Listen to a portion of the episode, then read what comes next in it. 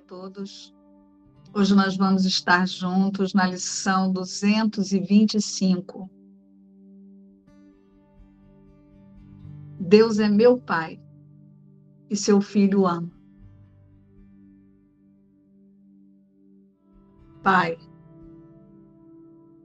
tenho que retribuir o teu amor por mim, pois dar e receber é a mesma coisa. E tu me deste todo o teu amor. Tenho que retribuí-lo, pois quero que seja meu em plena consciência, resplandecendo em minha mente e mantendo-a ao alcance da luz benigna do teu amor, inviolada, amada, deixando medo para trás e vislumbrando apenas a paz. Como é quieto o modo como teu filho amoroso é conduzido a ti.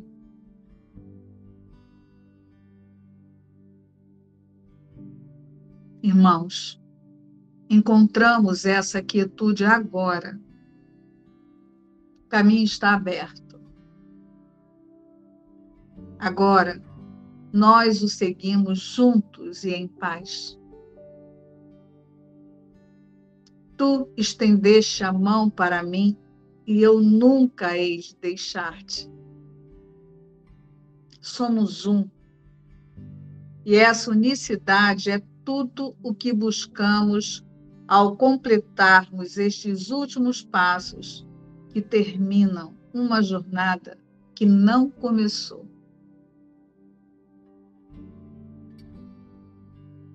Deus é meu Pai e seu Filho o ama. Hoje nós estudamos a metafísica da lição 225, em que Jesus declara: Deus é meu Pai e seu Filho o ama.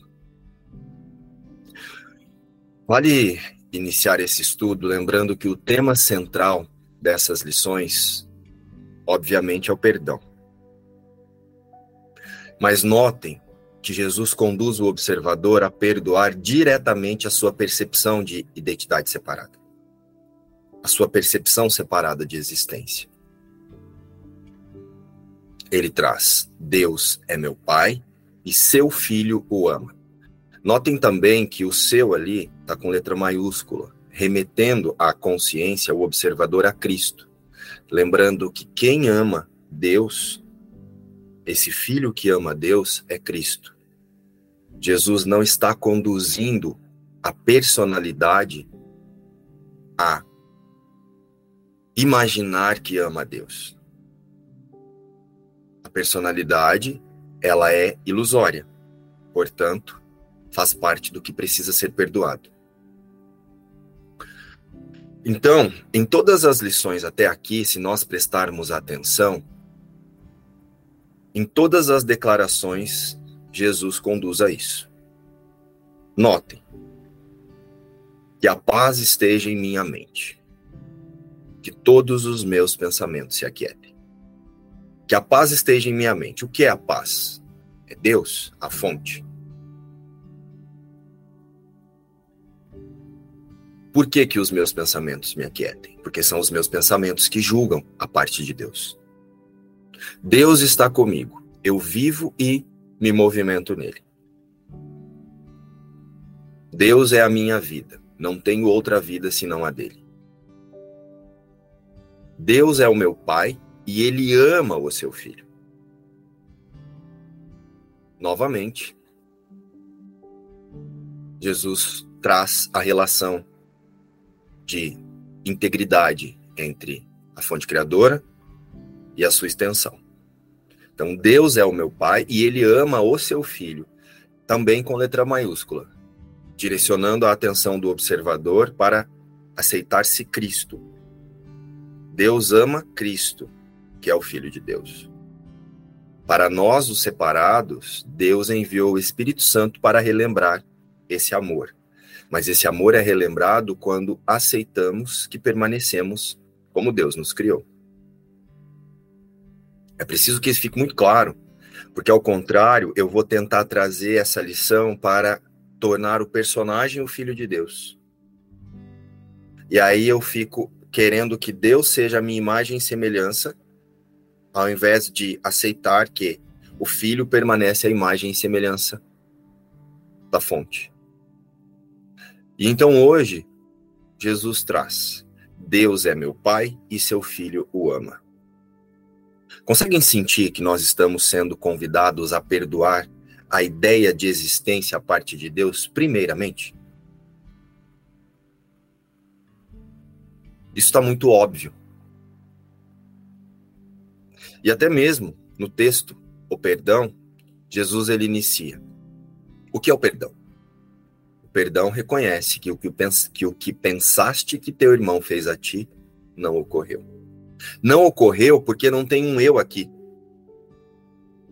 para que alguém possa fazer alguma coisa. Então, se não tem um eu aqui, também não tem um eu lá.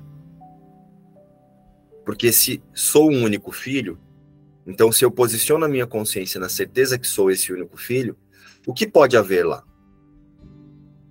Senão os meus pensamentos de ataque à impecabilidade da criação de Deus. Então é bem importante aceitarmos que Jesus está nos relembrando o perdão e conduzindo o observador a aceitar como tomador de decisão o Espírito Santo, que é o ponto de encontro de todas as consciências. Somos conduzidos novamente ao tema unicidade e totalidade.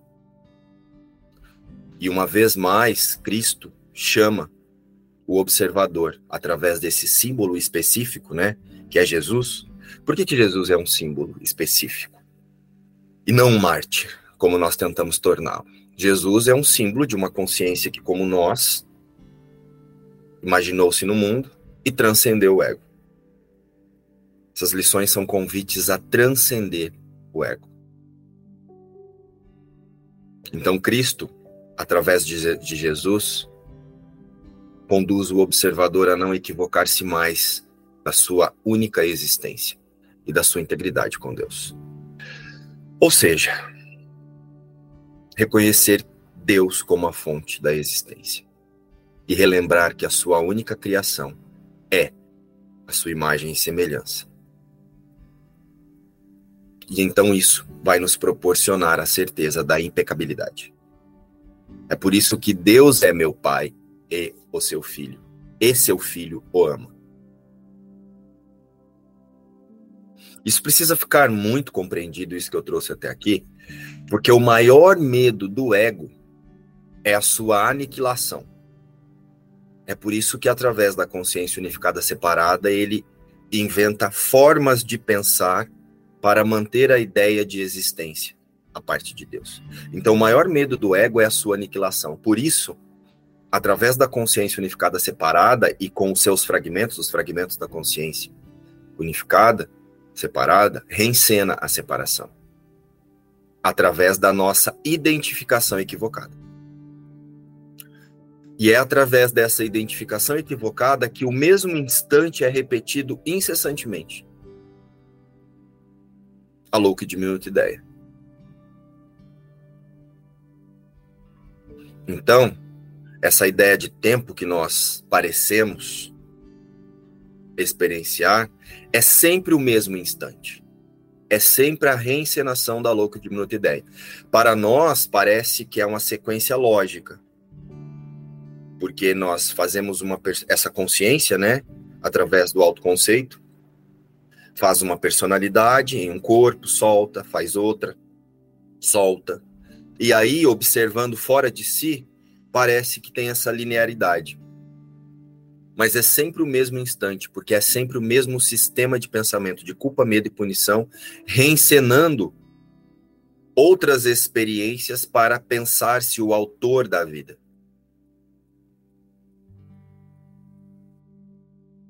Então é sempre um único instante repetido incessantemente, através das escolhas das consciências que identificarem-se como autores da própria vida.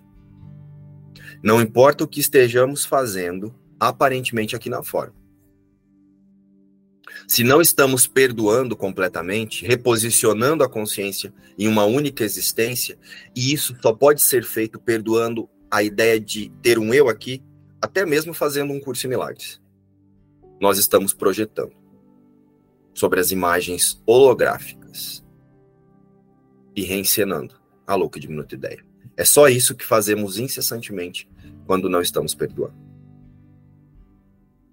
Então hoje Jesus novamente, em mais uma declaração, ele nos lembra que a autoria da vida é da fonte da vida, é Deus.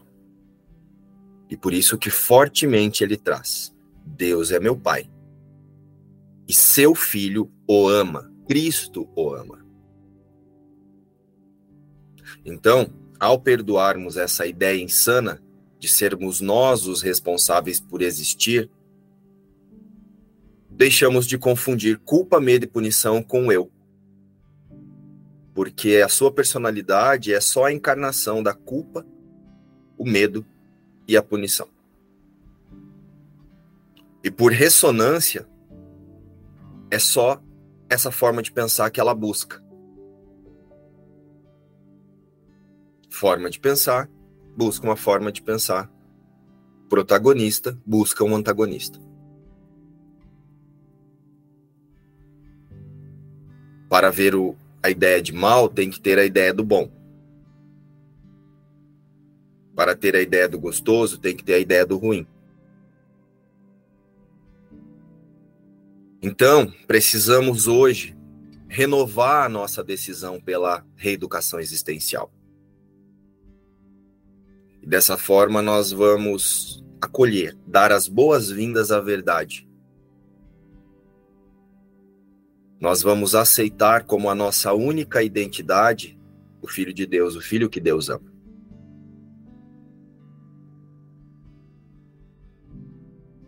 E a quem eu amo como o Pai, né? Porque nós amamos Deus como nosso Pai. Só desse lugar o amor é compartilhado, onde dar e receber é um só. Fonte da vida e fluxo dessa fonte. Deus nos criou em integridade com Ele. Qualquer outra coisa é falsa. Então, aceitando que a fonte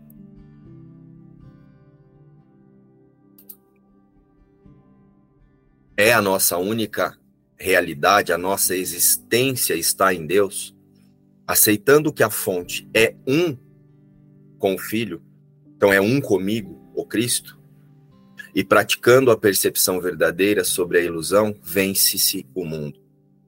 Foi desse lugar que Jesus disse: Eu venci o mundo. Porque Jesus, o símbolo específico, o homem, perdoou primeiramente a ideia de ser a parte de qualquer coisa que representasse a vida, e principalmente a parte de Deus. Então, com a declaração de hoje, Deus é meu Pai e seu filho ama, a meta é muito simples. Perdoe-se. Perdoe a própria percepção de existir a parte de Deus e você vai experimentar o que é a paz verdadeira. Porque a partir desse perdão, você vai entender e aceitar que qualquer coisa que pareça acontecer na forma com esse personagem são duelos entre crenças, são manifestações de crenças querendo tornar o fragmento da consciência o autor da vida e, por consequência, confirmando na consciência unificada separada que ela é a fonte da vida, identificada com a separação. E é uma fonte equivocada. Então, hoje, observe qual é a sua intenção. Reconhecer-se o Filho de Deus, o Filho que Deus ama, e aceitar o Pai, a fonte, como a sua única existência, ou ainda usar essa declaração para tentar melhorar quem você nunca pôde ser.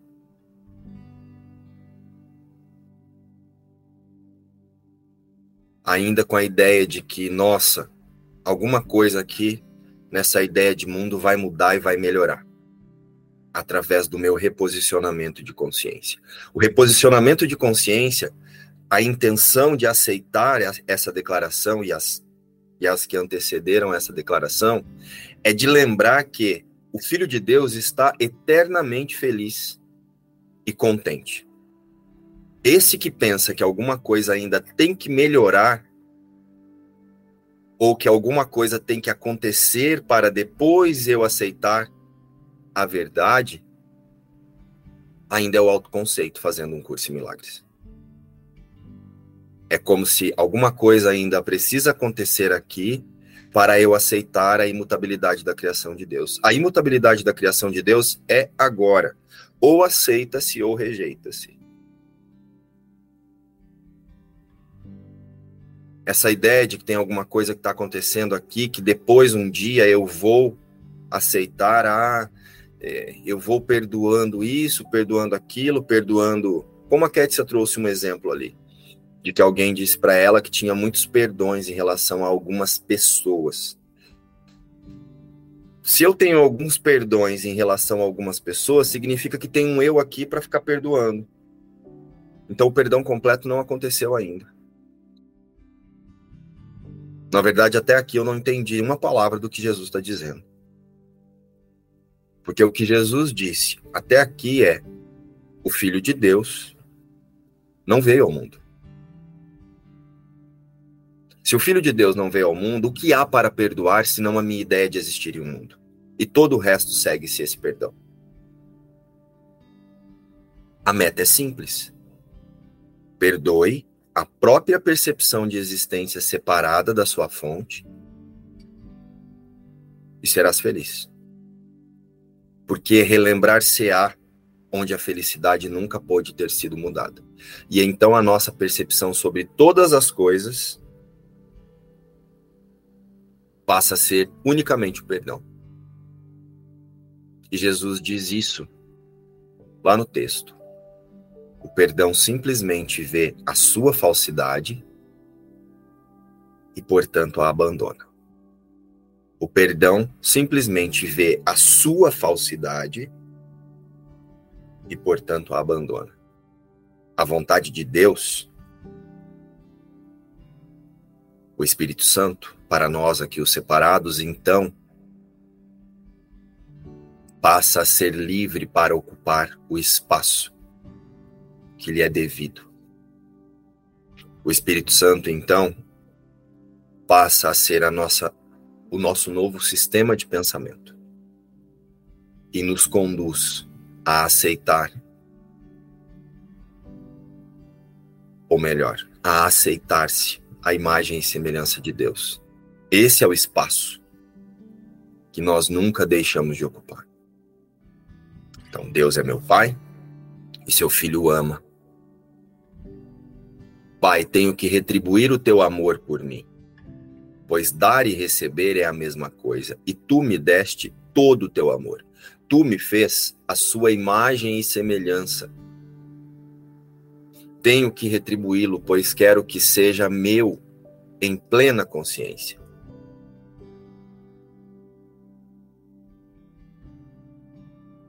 Resplandecendo em minha mente e mantendo-a ao alcance da luz benigna do teu amor. O que é o amor de Deus? totalidade, onde tudo é o mesmo o tempo todo.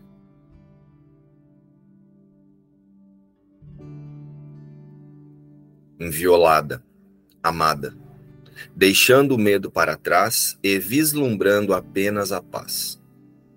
Como é quieto o modo como o teu filho amoroso é conduzido a ti quando eu retiro o auto-julgamento de ser a parte de Deus, o Espírito Santo completa o caminho. Irmão, encontramos essa, essa quietude agora. O caminho está aberto. Agora, nós o seguimos juntos e em paz. Tu estendeste a mão para mim e nunca hei de deixar-te. Somos um. E essa unidade é tudo o que buscamos ao completarmos esses últimos passos, uma jornada que nunca começou. Então, a cada irmão que hoje o observador venha perceber, é ir além da forma e relembrar o conteúdo, a unidade. O Filho de Deus permanece com Deus. Cristo não sabe para que serve esse mim e nem o outro.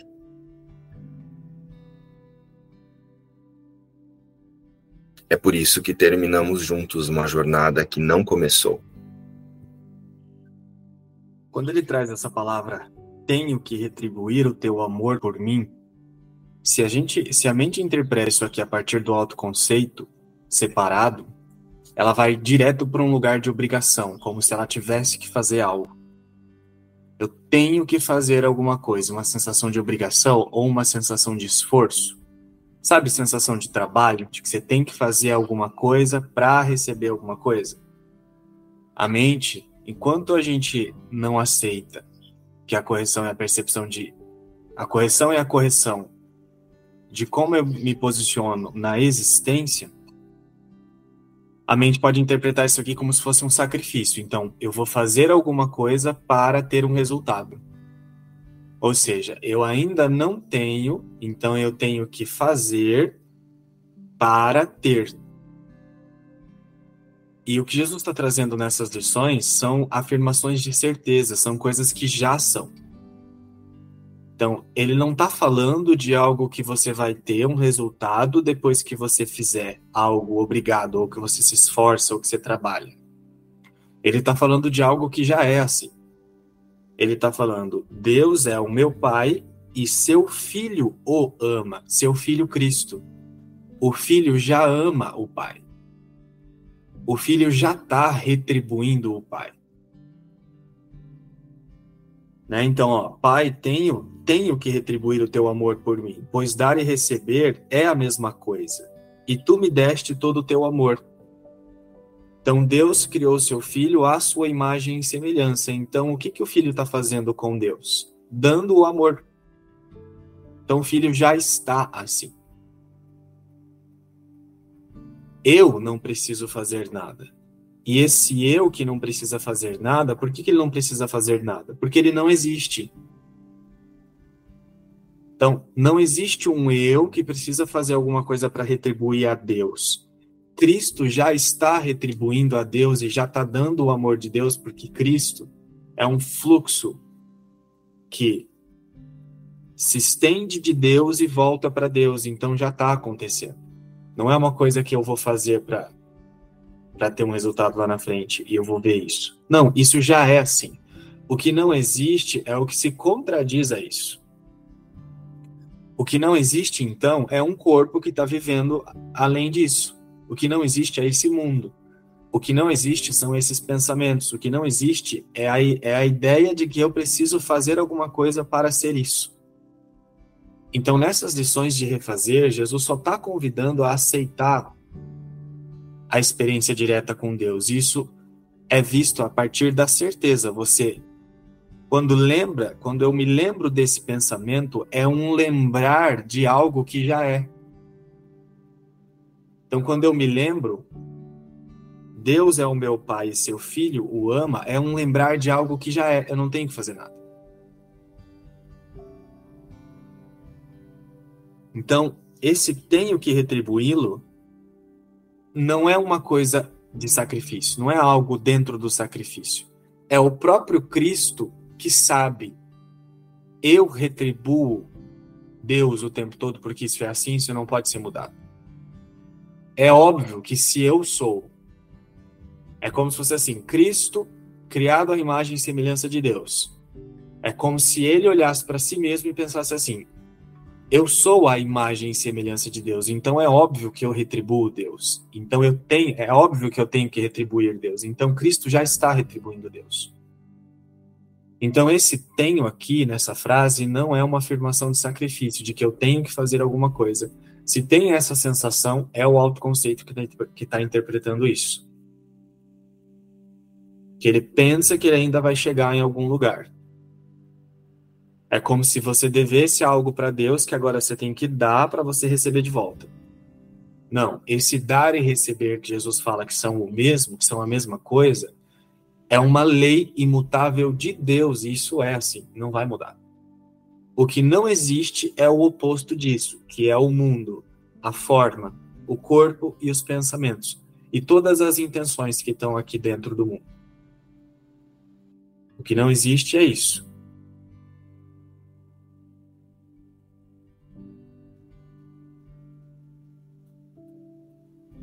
E é por isso que ele traz aqui que o caminho está aberto. Eu só preciso aceitar. Deus é o meu pai e seu filho o ama. Eu aceito isso, o caminho está aberto. Então eu só permito, com a confiança, ver isso. Né? Então eu paro de pensar, eu paro de pensar que eu tenho que fazer alguma coisa, eu simplesmente aceito. Deus é o meu pai e seu filho o ama, isso é assim, pronto, e fico quieto. Então eu vejo que o caminho que o caminho está aberto, porque aí eu vejo que nunca nada mudou. Por isso que o caminho está aberto.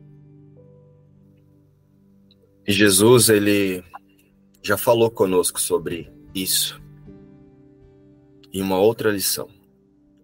Na 194, em que ele declara: entrega o futuro nas mãos de Deus. E ele traz assim: A ideia de hoje é outro passo em direção à salvação rápida e, de fato, é um passo gigantesco. A distância que ele cobre é tão grande que te coloca às portas do céu. Com a meta à vista e os obstáculos para trás. Os teus pés alcançaram os jardins que te dão as boas-vindas às portas do céu. O sereno lugar de paz, onde esperas, com certeza, o passo final de Deus. Como estamos afastados, como estamos nos afastando da terra, como estamos nos aproximando da nossa meta. Como é curto o caminho que ainda temos que percorrer. Aceita a ideia de hoje e terás ultrapassado toda a ansiedade, todos os abismos do inferno, todo o negror da depressão, os pensamentos de pecado e a devastação gerada pela culpa. Aceita a ideia de hoje e terás liberado o mundo de toda prisão, soltando as pesadas correntes que trancavam a porta para a liberdade está salvo. E a tua salvação venha a ser assim. A dádiva que dás ao mundo, porque a recebeste.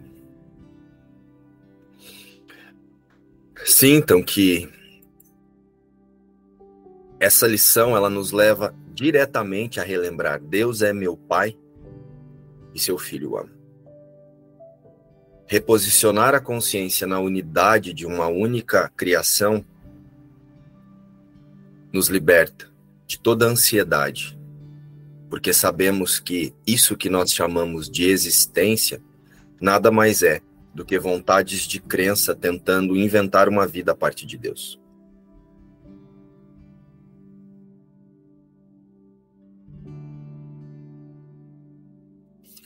E ele em outros parágrafos, ele diz: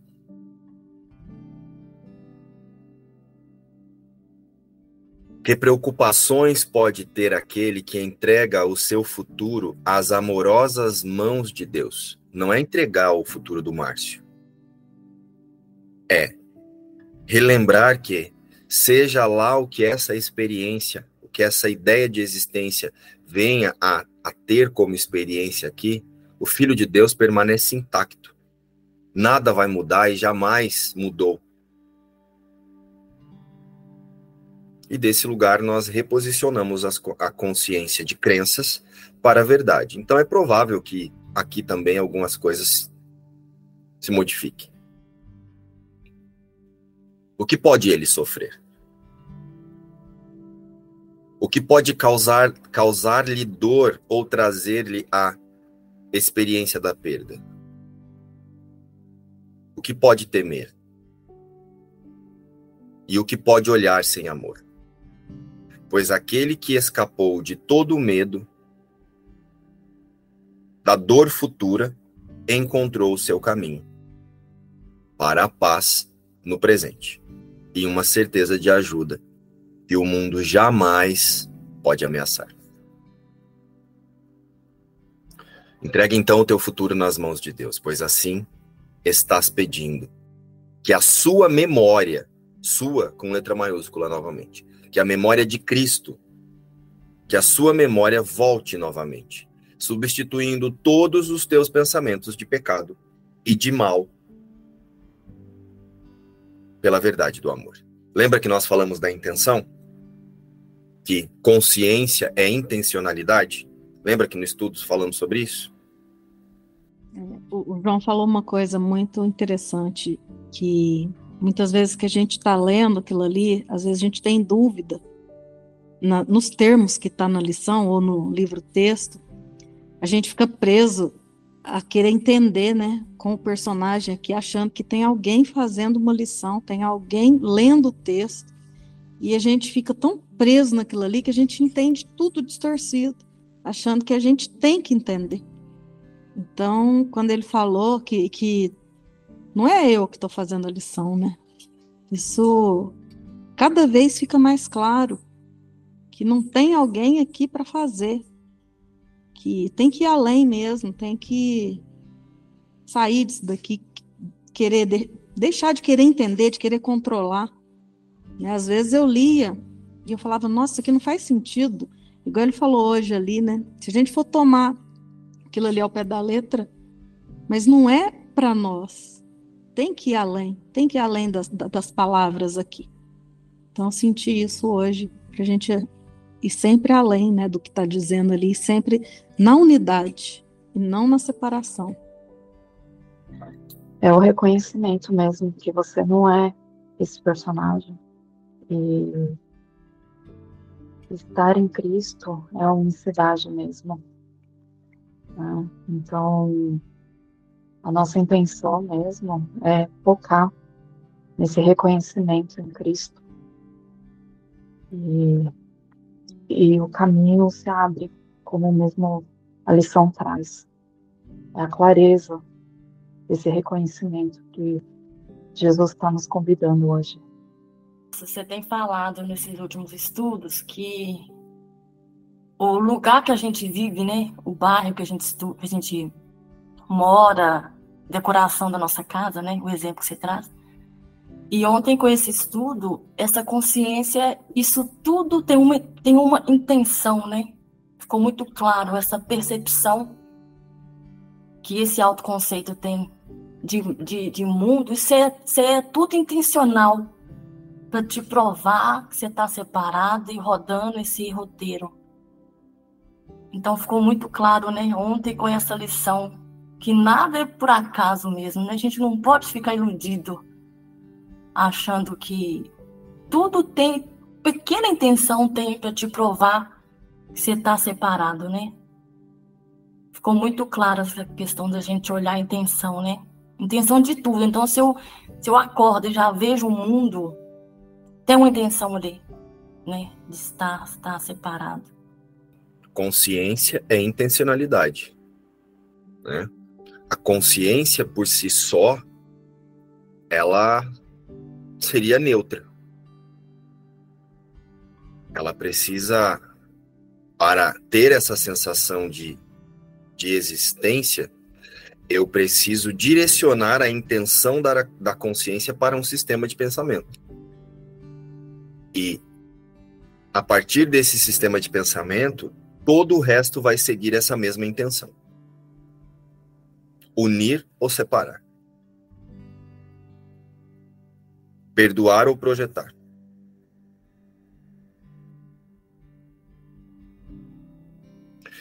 E sabe que foi por acaso que eu trouxe esse tema no. Vocês sabem que eu estudo assim, eu não faço um roteiro, não, não preparo nada assim, né? A gente tem o tema e como a gente estuda o tema geralmente nas imersões, é, nós vamos ali para falar do que está claro na, na, naquele momento ali. E essa e esse falar da intenção surgiu daquela conversa que eu que eu disse para vocês que eu tive com o João quando ele veio comentar que ele estava tendo questões em se assistir no vídeo, né? E aí eu perguntei para ele, né? Qual é a sua intenção quando você está sentado ali diante do vídeo falando sobre um curso em milagres?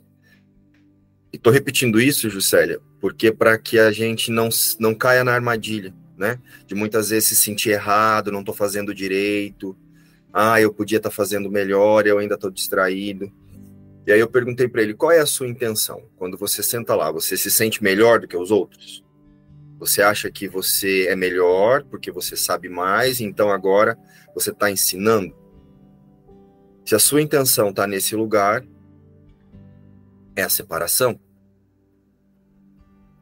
Se você quer demonstrar o que você tem ensinado para você e aprendido sobre quem você é, a sua intenção é a unidade. Então o Espírito Santo vai resolver qualquer coisa que precisar ser resolvida, ele vai completar o caminho. E aí eu disse para ele uma coisa que eu já tinha percebido. Só que eu não tinha dito ainda para ele. Eu percebi, assim, ó, vocês podem perceber que quando o João vai falar ou algum de vocês, eu fecho o vídeo. O meu vídeo. Porque eu percebia que antes vocês iam falar e vocês ficavam observando as minhas reações. Então, se eu mexia o dedo, se eu fazia assim, e aí dentro do sistema de pensamento de vocês, vocês interpretavam coisas que eu não estava nem pensando. E muitas vezes parava de falar, era como se estivesse esperando a minha aprovação. Então eu fecho o vídeo para que vocês se sintam, fala o que tiver que vir, não tem nada errado. Tiver o que, se a intenção é falar sobre a verdade, o Espírito Santo completa o caminho. Ele vai direcionar o foco para o que precisa ser fortalecido. Ele não vai lidar com o que precisa ser deixado, porque não tem nada para ser deixado. Mas ele vai fortalecer o foco, ele vai fortalecer a sua intenção para a verdade. Né? Porque até mesmo para eu achar que tem alguma coisa para ser deixado, eu tenho que dar realidade porque precisa ser deixado. Espírito Santo não trabalha por aí. Ele trabalha fortalecendo o que é e não resolvendo o que não é ele atua, né? Espírito Santo, o que, que é? Nosso sistema de pensamento verdadeiro. E aí eu comecei a perceber que quando eu abria o vídeo, o João parava de falar. Ele dava um jeito de cortar o assunto. E eu comecei a perceber isso.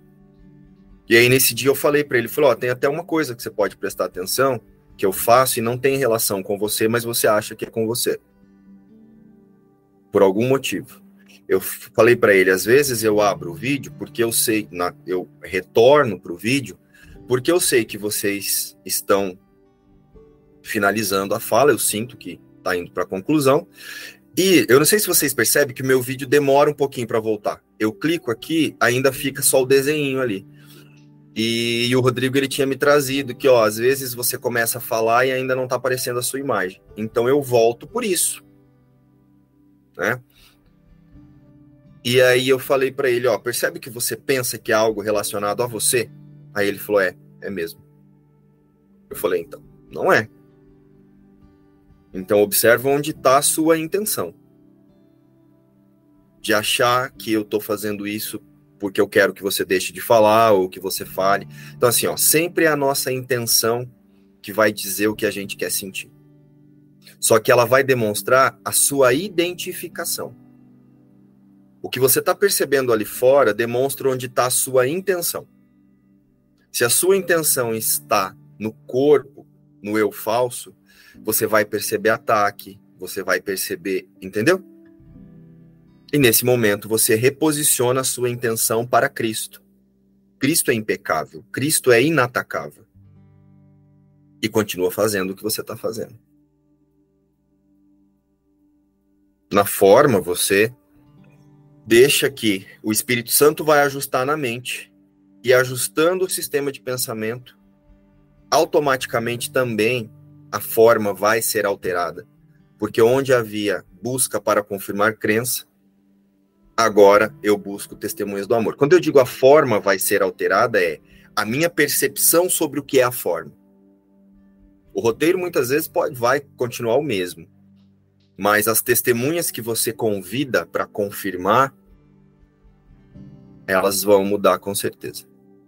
Isso ficou tão claro para mim desde aquela vez que eu achei que tu tava me ignorando, tipo assim, tô aí dentro.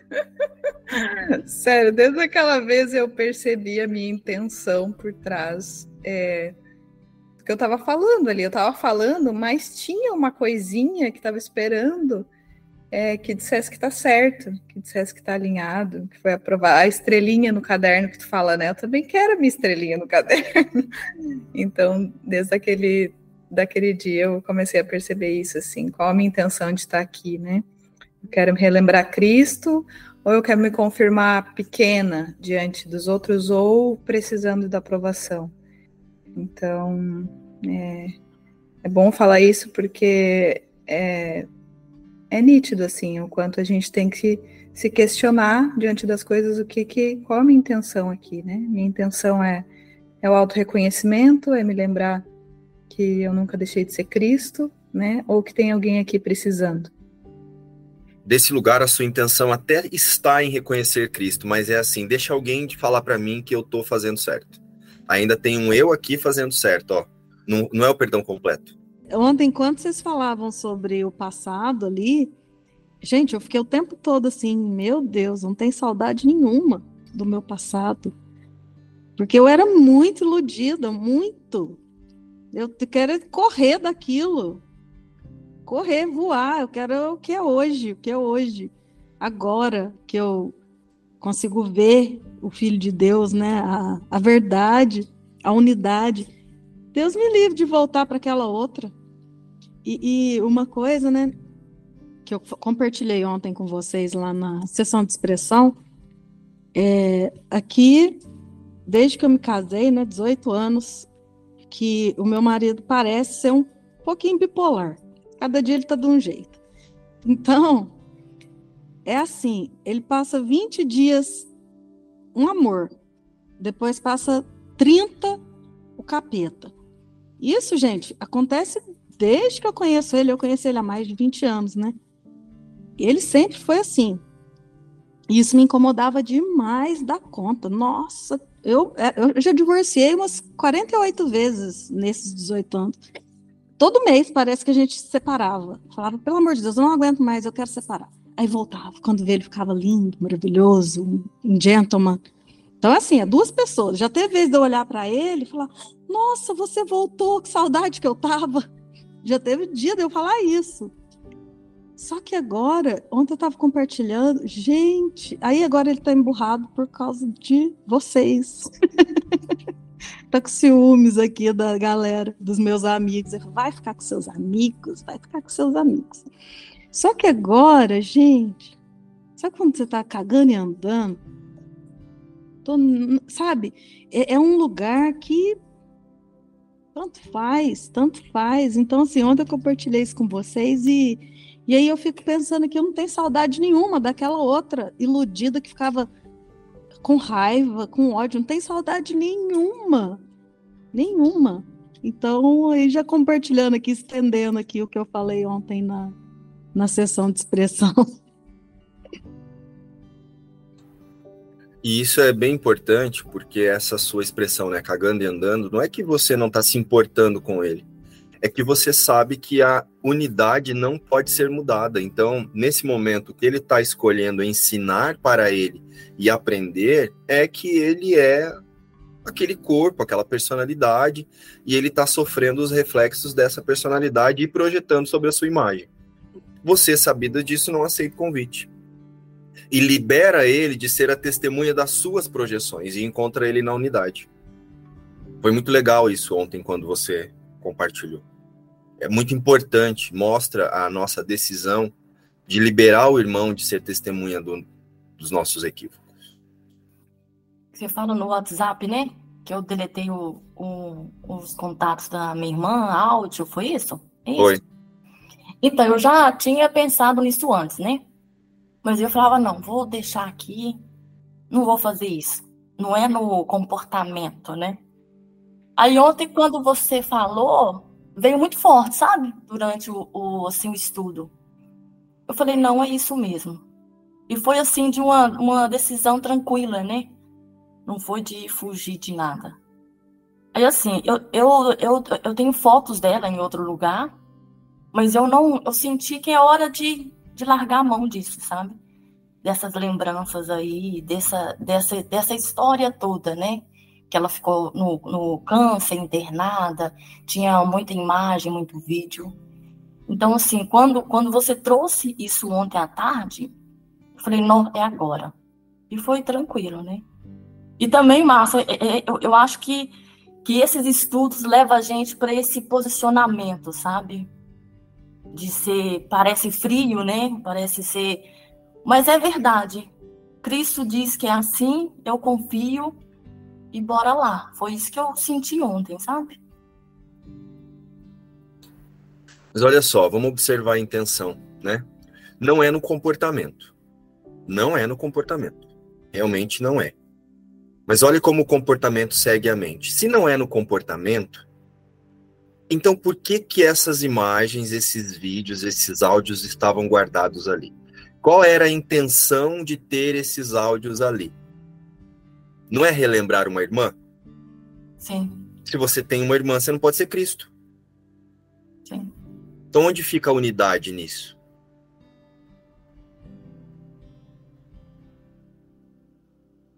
Não que você não possa ter memórias, mas você encontra essa esse conteúdo que você chama de irmã como símbolo, né? Essa forma que você chama de irmã no conteúdo. Você encontra o conteúdo além da forma. Que bom que o ser que somos nunca sofreu câncer, nunca passou por esses momentos de internação. E se a mente está nesse lugar, realmente não tem intenção nenhuma, não tem, sem Tipo, guardar ou não guardar vídeo dessa época não faz diferença.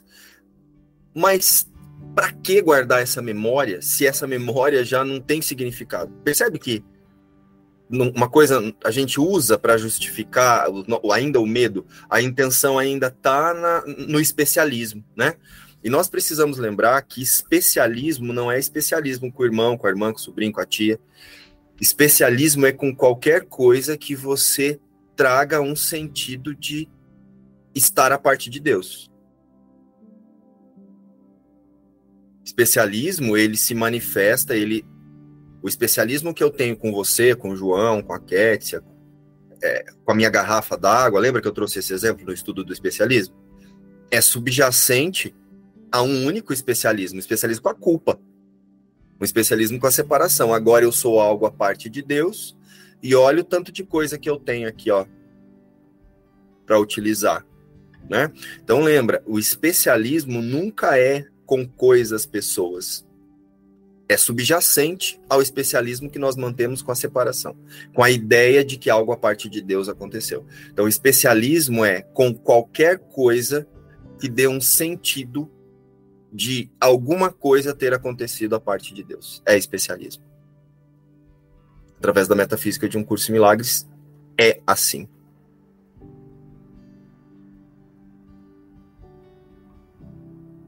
Para quem se rói quando eu falo isso, tá aí mais uma oportunidade de perdoar, então, se for assistir esse vídeo. A verdade é assim.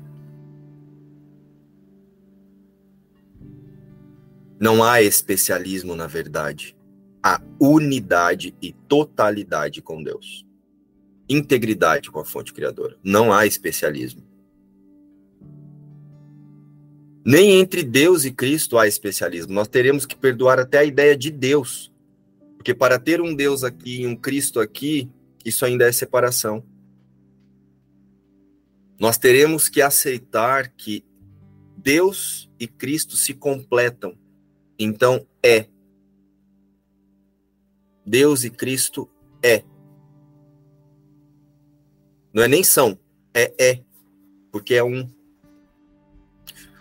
Foi muito legal sua demonstração, Juscelia. E acredito que você tenha feito isso de um lugar de muita paz e de intenção de unidade, não foi? é o, é o perdão verdadeiro, né? Porque antes eu não estava fazendo perdão, estava praticando. Então, quando, quando você estava comentando ontem à tarde, no estudo, eu, eu senti que o, o, perdão verdadeiro é esse, é você sair dessas, dessas historinhas, né? Não tem irmã aqui, não tem morte, não tem nada disso.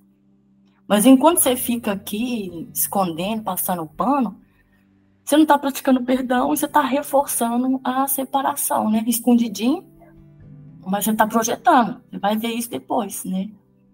Então eu senti que foi um, uma decisão nesse perdão verdadeiro mesmo, né? Não tem nada aqui. Não tem separação, não tem. Então, para que ficar olhando isso né? O que é o perdão? O perdão reconhece que o que pensaste que teu irmão fez a ti não ocorreu. Ele não perdoa pecados tornando-os reais. Ele vê que não há pecado. E nesse modo de ver, todos os teus pecados são perdoados. O que é o pecado senão uma ideia falsa sobre o Filho de Deus? O perdão simplesmente vê a sua falsidade e, portanto, a abandona. A vontade de Deus passa, então, a ser livre para ocupar agora o espaço que lhe é devido. Um pensamento que não perdoa é um pensamento que faz um julgamento que ele não questionará, embora não seja verdadeiro. A mente está fechada e não será liberada. O pensamento protege a projeção, apertando as suas correntes de modo que as distorções se tornem mais veladas e mais obscuras, menos acessíveis à dúvida e mais afastada da razão. O que poderia se interpor entre uma projeção fixa e o objetivo que ela escolheu como sua meta? Um pensamento que não perdoa faz muitas coisas. Persegue a sua meta ativa e freneticamente, distorcendo e derrubando o que vê como interferências no atalho que escolheu. A deturpação é o seu propósito, assim como o meio pelo qual quer realizá-lo. Ele se lança nas suas tentativas furiosas de esmagar a realidade, sem se preocupar com o que quer que seja que aparentemente contradiga o seu ponto de vista. O perdão, por sua vez, é quieto. E na quietude nada faz. Não ofende nenhum aspecto da realidade nem busca distorcê-la para encaixá-la em aparências que lhe agradem. Apenas olha, espera e não julga. Aquele que não quer perdoar tem que julgar, pois tem que justificar o seu fracasso em perdoar. Mas aquele que quer perdoar a si mesmo tem que aprender a dar boas-vindas à verdade exatamente como ela é. Assim sendo, não faças nada e deixa o perdão te mostrar o que fazer através daquele que é o teu guia, teu salvador e protetor.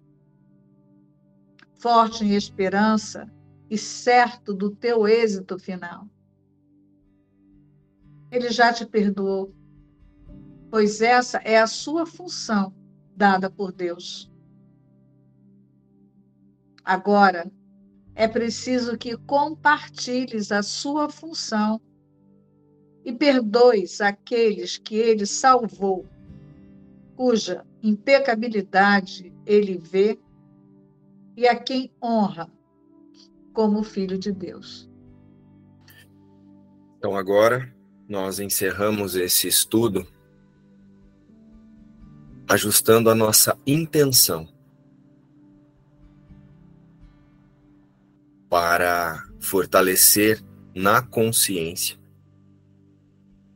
o Espírito Santo como tomador de decisão diante de qualquer experiência a qual nós nos colocarmos hoje, perdoaremos primeiramente a ideia de um ser inserido nessa experiência. Relembraremos que Cristo, que é a nossa única e verdadeira realidade em unidade, permanece com Deus e nunca veio ao mundo. Não vamos ignorar o equívoco. Não vamos ignorar que existem ali crenças tentando assumir a autoria da vida. Mas nós direcionamos a autoria da vida para o único autor da vida, Deus. E imediatamente relembramos que permanecemos à sua imagem e semelhança. E desse lugar juntos, vencemos o mundo, como Jesus demonstrou. Beijo. Tchau.